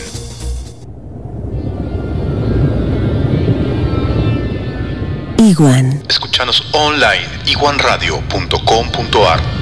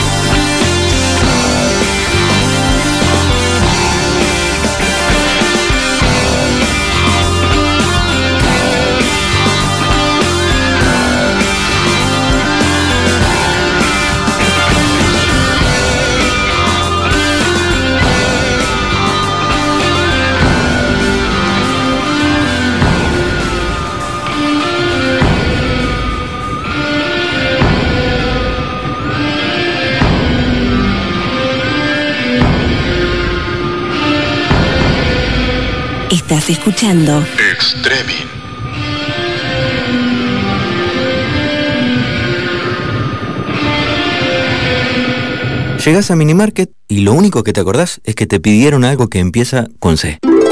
Lleva un vino Cabernet, una Cunnington, carne de calidad, helado Fredo de chocolate, una barrita de cereal Habana. ¿Y una cebolla? ¿Era eso? Espero no equivocarme. Tenemos eso que necesitas y más. Te esperamos en Moyano 158. Seguinos en Facebook e Instagram. Recordá los recomendados del mes en www.minimarket.press. Minimarket, compras rápidas. Buffalo Burgers. La hamburguesa evolucionó y está en la Patagonia. Descubrinos en Carrefour. Más carne, más cheddar, más panceta. El medallón más grande. Una variedad increíble de novillo de 180 gramos, cordero 150 gramos y pollo crujiente. Haz tu pedido desde tu celular en nuestra tienda online www.buffaloburgers.com.ar Buffalo Carrefour. Atendemos por WhatsApp 2966 479649.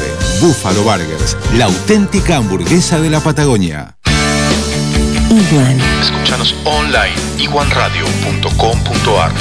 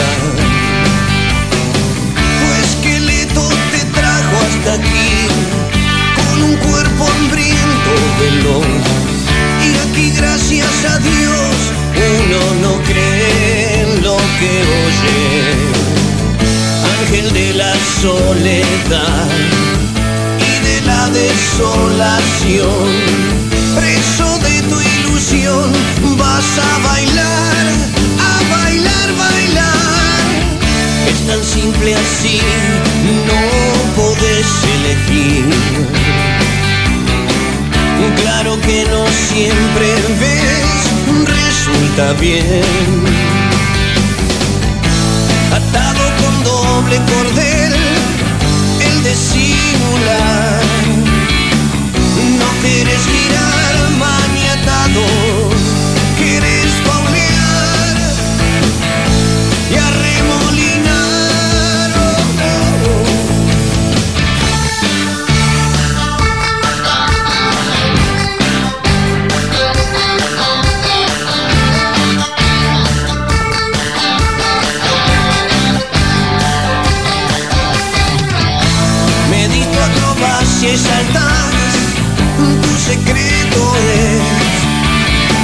la suerte del principiante, no puede fallar.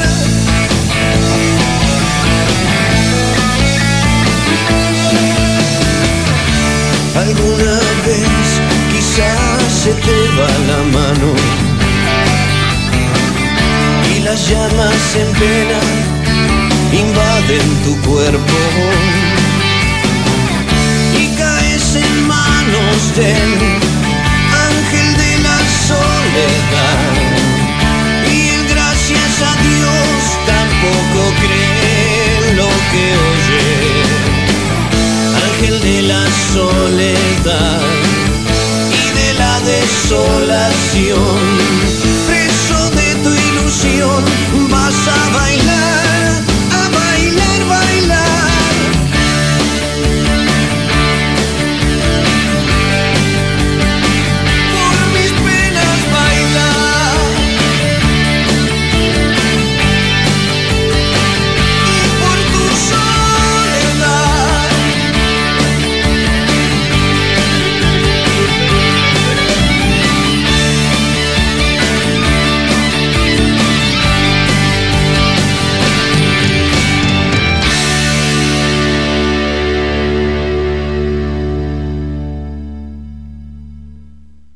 Buffalo Burgers. La hamburguesa evolucionó y está en la Patagonia. Descubrinos en Carrefour.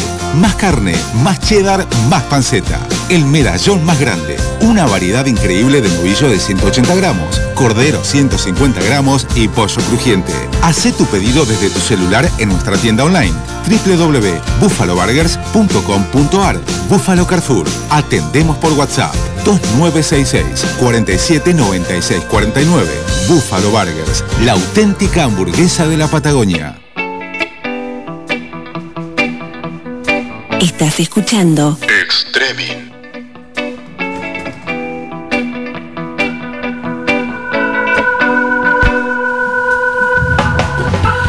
Chicos, 38 minutitos, pasadas las 6 de la tarde. La verdad que se puso horrible afuera.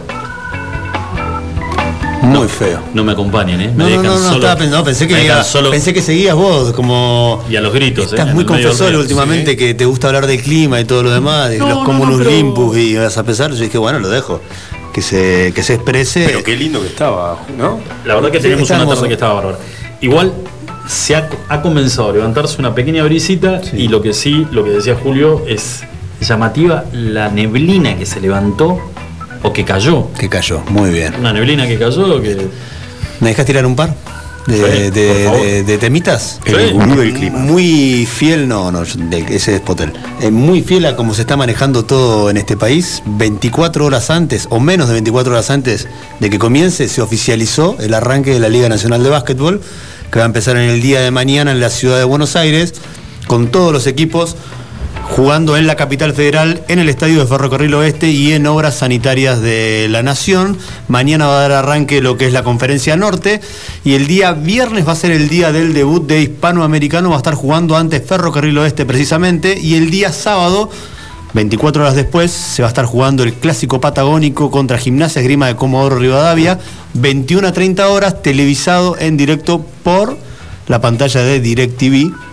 Muy bien. Así que arranca la Liga Nacional, finalmente los muchachos van a poder empezar a, a jugar, a trabajar, a despuntar el vicio y vamos a poder ver un par de partiditos. Se va a estar jugando durante todo este mes de noviembre y hasta mediados del mes de diciembre, hasta el día 18 que va a ser 18 o 19 de diciembre, si no pasa nada raro. eh, se va a estar jugando la final de esta primera etapa de la Liga Nacional de Básquetbol en este año 2020. Más allá de, de- de, obviamente las limitaciones, de no poder hacerlo tan, tan abiertamente, nosotros no hemos cortado el laburo, por decirlo de alguna manera, a lo largo de todos estos meses, haciendo algunas cosas tal vez desde, casa, eh, logrando poder salir al aire y el hecho de venir de tu casa para encontrarnos acá en un estudio, aunque sea te, conectás con otra gente. Así es. Podemos, te- tenemos ese, ese oxígeno. Digo, lo que debe sentir un deportista después de haber estado todos estos meses, la gran mayoría, algunos entrenando en su casa, otros cuando volvieron las convocatorias. Lo decíamos la semana pasada cuando tuvimos la posibilidad de hablar con Lucas Gargallo, jugador de hispanoamericano Sí. que está en Buenos Aires. A él le habían preguntado cuándo fue la última vez que tiraste un aro de básquet.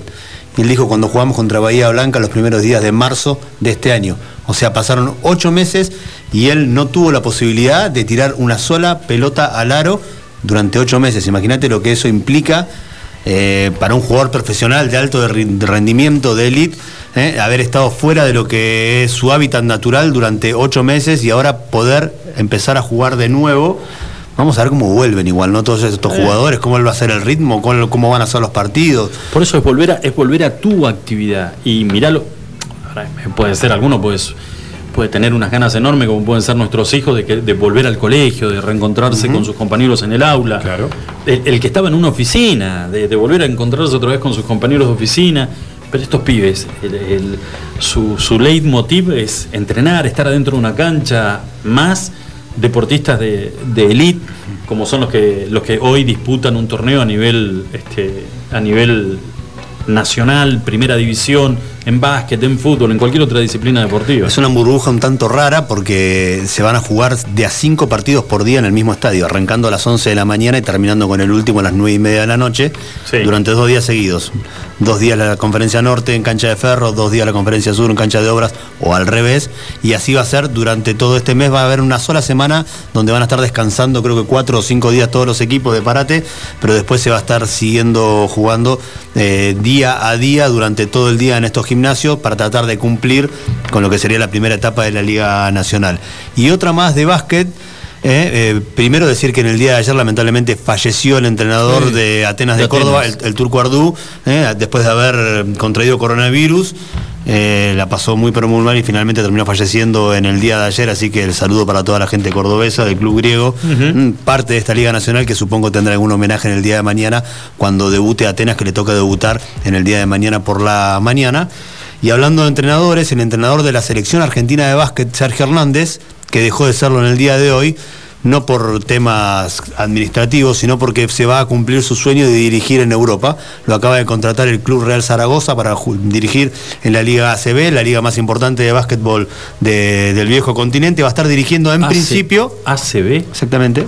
Toda la puta que lo parió, se podría haber llamado de Que otra ese manera, es- ¿no? Bueno, ese es el nombre de la Liga, de la Liga Ah, Española. Está llamando a la desgracia. Bueno, se fue a dirigir allá hasta el fin de temporada. eh, está en el estatuto de la Confederación Argentina que un entrenador puede dirigir un club y al mismo tiempo ser di- director técnico de la selección argentina de básquet. Él no quiere que esto sea así, así que dio un paso al costado a la dirección técnica de la selección. Se va a dirigir a España, pero su contrato vence a fin de temporada. Esto, esto es marzo, abril del año que viene, mayo tal vez. eh, con lo que dejó las puertas abiertas para una vez terminado su contrato, poder cumplir con la selección y dirigirlo en los Juegos Olímpicos de Tokio, que van a ser en julio, agosto del año que viene. No se sabe todavía. No lo confirmó, pero dejó la puerta abierta que tal vez pueda dirigir los Juegos Olímpicos y después de eso retomar su actividad en el club español. Lo que sí aseguraron es que no quieren cortar el, el grupo de trabajo, ¿no? el cuerpo técnico que tiene Sergio Hernández. Se va a jugar unas eliminatorias ahora el mes que viene aquí en la Argentina. E iba a ser en Córdoba, deduzco que todavía no está el lugar definido, pero es probable que se termine jugando en Buenos Aires las eliminatorias para lo que va a ser la AmeriCup, que es la Copa de las Américas de básquetbol. Y quien va a estar dirigiéndolo al equipo argentino sería todo el cuerpo técnico que tenía Sergio Hernández que lo ayudaba eh, en su etapa como director técnico argentino. Y si mal no recuerdo, el entrenador de hispanoamericano Gabriel Pi- Picato es parte de ese cuerpo técnico, así que seguramente Picato estará al mando él y un par de entrenadores más de lo que será la selección en estas eliminatorias para la AmeriCup del año que viene. Bueno, eh, como estamos con el tema de deportes, les voy a contar de lo que hablábamos recién de este super martes, de cómo eh, juegan fuerte las grandes, las grandes figuras populares en los Estados Unidos en favor de uno u otro candidato. Eh, y estamos con el tema del deporte. Grandes figuras del deporte norteamericano han salido públicamente a hacer campaña y en este caso te voy a mencionar a cuáles son los que apoyaron o los que están apoyando hasta el momento que se recuente el último voto a Donald Trump. Tom Brady. ¿Quién es Tom Brady? Figura mejor jugador de los últimos 15 años de la NFL, la Liga de Fútbol Americano de Estados Unidos. Perfecto. Bien, Julito. ¿Viste? Le es Tremendo. Ah, no, para más es una garantía, le tirás el nombre y te. ¿El marido de quién? ¿Ah? A ver. No, de la Kardashian. Giselle Bunchen, la modelo brasilera. ¿Le escupió el asado a DiCaprio? Es un montón. No te la. Bueno. Qué barbaridad. Buah, anda a decirle algo. Tom Brady, ¿cuánto mide? Tom Brady, 1.90. Ah, debe ser un animalito de Dios, un Fiat 600 parado. ¿Qué le va a hacer DiCaprio? Aparte es hermoso. ¿Y DiCaprio? No, DiCaprio no. Brady. ¿Sí? Googlealo. Ahora, y seguimos hablando. no, también lo hubieras tirado en el corte, no puede, porque ahora te- Bueno, seguimos con quienes apoyan a Donald A ver, Trump. ¿quién más? Fuerte, que han salido a hacer campaña fuerte, fuerte. Mike Tyson. Mike Tyson. Por Trump. Sí, señor. Mira. Por Trump. Sí, muy loco, ¿no? Tiene el perfil, tiene el perfil, tiene el perfil. Brett Fabre es otro eh, ex, en este momento, mariscal de campo, Mariscal de campo de la NFL. Fabre con B corta. Sí, señor. Sí. señor. Ah, dale, que no te lo pronuncié bien. No, no, no, no, chiste. tenés razón, estuviste bien. Mira, otra vez. Es la segunda vez que se sienta en la mesa y la segunda cagada que se manda. Y es el dueño. Increíble. Es como si, no sé. Seguimos. Jack Nicklaus. Muy bien, golfista. Muy bien, Julito. Bueno, Leyenda todos tipos, golf. bueno, todos tipos muy pero muy grosos eh, que están definitivamente apoyando a Trump y que quieren la, la reelección. Eh, después tenés otro, un ex entrenador de la NFL, eh, Mike Ditka, y al bei- beisbolista de los Yankees, Mariano Rivera. Un latino Mira vos. que hizo en estos últimos meses campaña para tratar de motivar al electorado latino, aquellos que tienen la posibilidad de votar, que lo hagan por Trump. ¿Quiénes van por Biden? LeBron, James. te le iba a decir, el primero que te iba a tirar. Habló Tonto. muchísimo durante la Sí. burbuja de la NBA, que consagró campeón a Los Ángeles Lakers en Miami, en Orlando. En realidad, eh, habló semana tras semana y era caerle encima a Donald Trump Bueno. y a los americanos para que voten a, a- a Biden. Bueno, escúchame, eh, esto que acabas de decir vos, yo te lo, te lo reafirmo con, con una pequeña eh, reseña que ha hecho el diario La Nación. Dice que fue LeBron James, de todos, por los dos candidatos, de todos los que se han manifestado en apoyo a, es el que más actividad tuvo a través de las redes sociales. Y en cada entrevista era un mensaje para el electorado en favor de Biden. Exactamente. Un tipo muy pero muy jugado, ¿no? Así fue durante toda esta la burbuja que fue durante meses de junio en adelante hasta el mes pasado que terminó con el campeonato de Los Ángeles Lakers. Bueno, te voy a tirar otro nombre y que seguramente debe haber sido ídolo tuyo en algún momento. A ver. Mío también, más allá de que no, no soy un fanático de ese deporte, pero la verdad que la historia del tipo, Magic Johnson. Claro que sí. Es que la mayoría de los deportistas de color, por eso primero me llamó la atención lo de Mike Tyson, ¿no? Que vaya por el lado de Trump, pero es cierto, tiene una personalidad y una cabeza un tanto rara, pero la mayoría de los deportistas de color eh, van a favor, deportistas no, las personas te diría, de, de color van a favor de Joe Biden, o sea, muchísimos deportistas de, de la NBA, del básquet, que son demasiado, demasiado... eh, eh, se involucran demasiado con los temas de, de- de política nacional. Recordemos que en la NBA este año, en la burbuja, hubo un equipo que no se quiso presentar a jugar después de lo que había pasado, eh, con del tema del oficial que había matado a esta persona de color. Los Milwaukee Bucks se bajaron de jugar un partido y renunciaron a jugar, y de hecho fue en el momento que se suspendió, se suspendió durante 72 horas la liga de la NBA porque por- ellos no querían jugar en protesta y en defensa de las personas de color que les estaban matando. De ahí pasó primero esto, después, no sé si te recordás que las semifinales del abierto de los Estados Unidos de tenis también se suspendieron, donde una tenista, la japonesa Naomi Osaka, que es de color, también se había bajado, había renunciado a jugar las semifinales y para que esto no pasara, suspendieron las semifinales y se las atrasaron 48 horas. Bueno, ahora te voy a contar, te voy a contar un, te voy a dar un nombre más que está involucrado con el fútbol femenino en Estados Unidos, apoyando a Biden, pero te voy a contar en qué momento Biden cierra un pacto de muchísimo respeto y amor entre los hombres o, o la gente de color en los Estados Unidos y él, con algo muy particular y una, eh, digamos, una, una actitud que tuvo él eh, hacia, hacia el- este, este, este sector importante del pueblo norteamericano y que marcó esta relación y el cariño que le tiene gran parte de, de- de la raza negra, de la gente de raza negra en los Estados Unidos. Otra de las que ha salido a jugar y fuerte en favor de Biden es Megan Rapinoe, ganadora del Balón de Oro en el 2019, fútbol femenino norteamericano. Es una de las estrellas del fútbol femenino norteamericano. Lo estoy leyendo acá. ¿eh? Ahí me cachaste. Lo estoy leyendo acá. Hasta ahí no llegué todavía. Te soy sincero, no tenía ni la más pálida idea de quién era Rapinoe. Rapanui. Rapanui, las frambuesas que vienen con chocolate y helado. Puedes pedir en Buffalo Burger. Bueno, también con, con una promo. Bueno, ¿en qué momento? Te digo, eh, durante la presidencia Obama, en, en una de las de los tantos excesos que tuvo la policía norteamericana, un eh, hombre negro es abatido y filmado en el momento en que los este, policías norteamericanos lo, lo asesinaban. Mediante una detención, que jamás la detención se llevó a cabo y termina con la vida de, de este hombre. Esta muerte en particular trajo una revuelta en gran parte del país. Obviamente, la gente de color pidiendo que se respetaran sus derechos y haciendo, eh, haciendo de alguna manera sentir la bronca que tenían por lo que había pasado. En uno de esos enfrentamientos entre la gente y las fuerzas policiales en Nueva York, hay una emboscada a un patrullero donde asesinan a un eh, policía de origen tailandés, o sea, la familia tailandesa, y el otro de color. Los, matan a, palos y, y a balazos.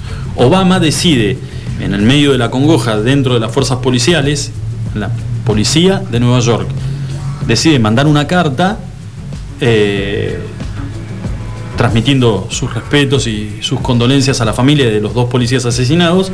Biden era el, el vicepresidente de Obama en ese momento, lo cual le dice que no, que no hay carta, hay que ir. El funeral, como eh, se estila por ahí en Estados Unidos, especialmente, se lo ha visto muchas veces cuando ha ocurrido con la muerte trágica de bomberos, donde se hace Toda todo. la caravana. Se hace una caravana y donde se les hace, se les monta una guardia de honor de un lado y del otro. Bueno. Se les rinde tributo. Se les rinde tributo. A estos dos policías fue la policía total de la ciudad de Nueva York, eh, todo en un cortejo fúnebre que llegaba hasta el lugar donde estaban los féretros, donde iban a estar los féretros y donde iban a estar los familiares. En medio de, de toda esa. Este, de, de- de todo ese, ese acto simbólico, cae Biden con la mujer, de sorpresa porque nadie, eh, nadie lo había anunciado ni tampoco estaba estipulado, y llega hasta la, capilla donde están los cuerpos y los familiares, saluda y pide eh, dar un mensaje. Y en el medio del mensaje el tipo se larga a llorar con un discurso muy emotivo que hasta el día de hoy, más allá de que hayan pasado años de eso, vos lo escuchás y sentís que el tipo llora y que no está haciendo teatro, que llora porque realmente siente que lo que ha pasado y la muerte de los que habían, ya en ese momento habían sido abatidos en revueltas, más eh, la policía matando a un ciudadano negro, que fue el que desencadenó todos esos hechos, eh, el tipo además decide, una vez que termina el acto, decide bajar y saludar a los familiares de los dos policías fallecidos, saluda y se queda con los de el, el oficial de color negro que había sido abatido, charla con ellos un, un rato, él y su esposa, obviamente en el marco de un operativo era el vicepresidente de la República. Y cuando va a saludar al otro familiar, que eran todos tailandeses, se habían ido. Entonces el tipo dice, no, tengo que verlos. ¿Y a dónde viven? Rápidamente le dicen dónde vive. Era un barrio, no me digas dónde, pero un barrio este, humilde de, 366. de- del, del- del Bronx, andás a ver dónde, en un departamentito muy chiquitito, donde el padre de este oficial no sabía hablar inglés. O sea, hablaba tailandés, no sabía comunicarse. Llegan en medio de un operativo, entran y se quedan charlando durante un rato largo con, con el padre de este oficial abatido y todo el tiempo el, viejito le decía gracias, no sabía decirle otra cosa. Sabía que quien estaba ahí era el vicepresidente de, de Obama. Gracias, gracias. A los pocos meses muere el hijo de Biden, el único hijo, el que él decía iba a ser presidente de los Estados Unidos. Se hace todo un cotejo fúnebre donde no solamente las autoridades del partido a la que pertenece Biden le rendían los respetos al fallecido y a la familia, a él, que era el vicepresidente, y en el medio del cotejo, donde se había formado una fila enorme afuera, donde iban pasando de uno, muy parecido a los que iban a rendirle respeto a Néstor Kirchner el día que falleció, en el medio aparece el tailandés con su señora. El viejito, exacto, y le dice, mira qué loco, ¿no? Es una historia que además narrada por los norteamericanos con toda la, con, con- con sí. toda la, la- la poesía que le meten. ¿Lo vas a decir en tailandés? No, no, no. Con un traductor al lado, él le dice que el sueño que tenía su hijo era de poder ayudar a familias tailandesas que llegaban en busca de un sueño a Estados Unidos y que él había tomado, después de la muerte de su hijo, él había tomado eh, La posta. la posta. Si el hijo de Biden tenía pensado ser presidente de los Estados Unidos, que él no podía dejar que ese sueño se perdiera. A partir de ese momento, Biden, con 70 y algo de años, decide pelear por la candidatura de su partido para ser el candidato a, a presidente de los Estados Ya Unidos. casi me hace llorar, Lucho. La conté como el culo. ¿sabes que la No, pero a, a vos te está poniendo guita Biden, ¿no? ¿Te No. llega un giro todos los meses? No, ¿Qué onda? No, la conté, me, me trabé al final. Porque me parece que además el tailandés le quiso vender un par de cosas. ¿Sabes cuál? El gatito ese que mueve la mano, que está en los super chinos. No, es de Tailandia. No, y además como Biden ya es viejo, le llevó un coso de esos que, que es a bolilla, como un desodorante, pero que te lo pasás por la espalda y te, te saca No, lo- masajeador. Re- no, y te Esto deja, es bueno, los Biden, es bueno. te deja un olor a, a menta y a, a eucalipto, viste, que no se te El acerca a la- ese para caballo. Durísimo. Bueno. ¿Qué le vamos? Bueno, que gane, capaz que gana, qué, sé yo.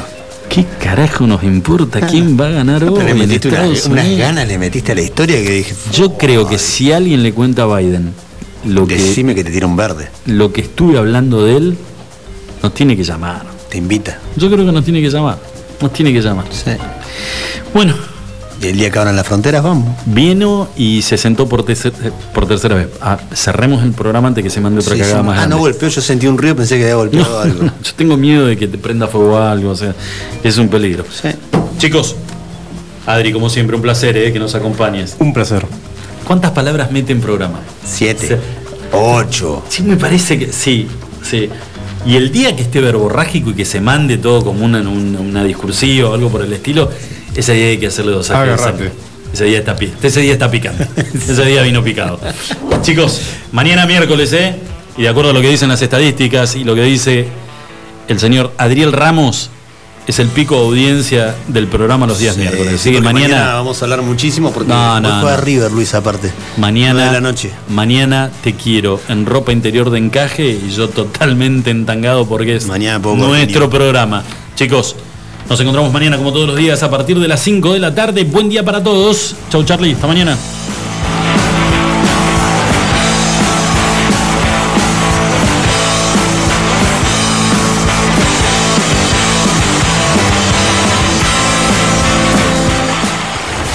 Extremi. Extremi. El programa que nos alegra la tarde. Lucho Potel, Julio Seguí. Extremi. Segunda temporada. Igual. Lunes a viernes, 17 a 19 horas. Escúchanos online. iguanradio.com.ar Clásico de clásicos. Wise men say only fools rush in, and I am here falling in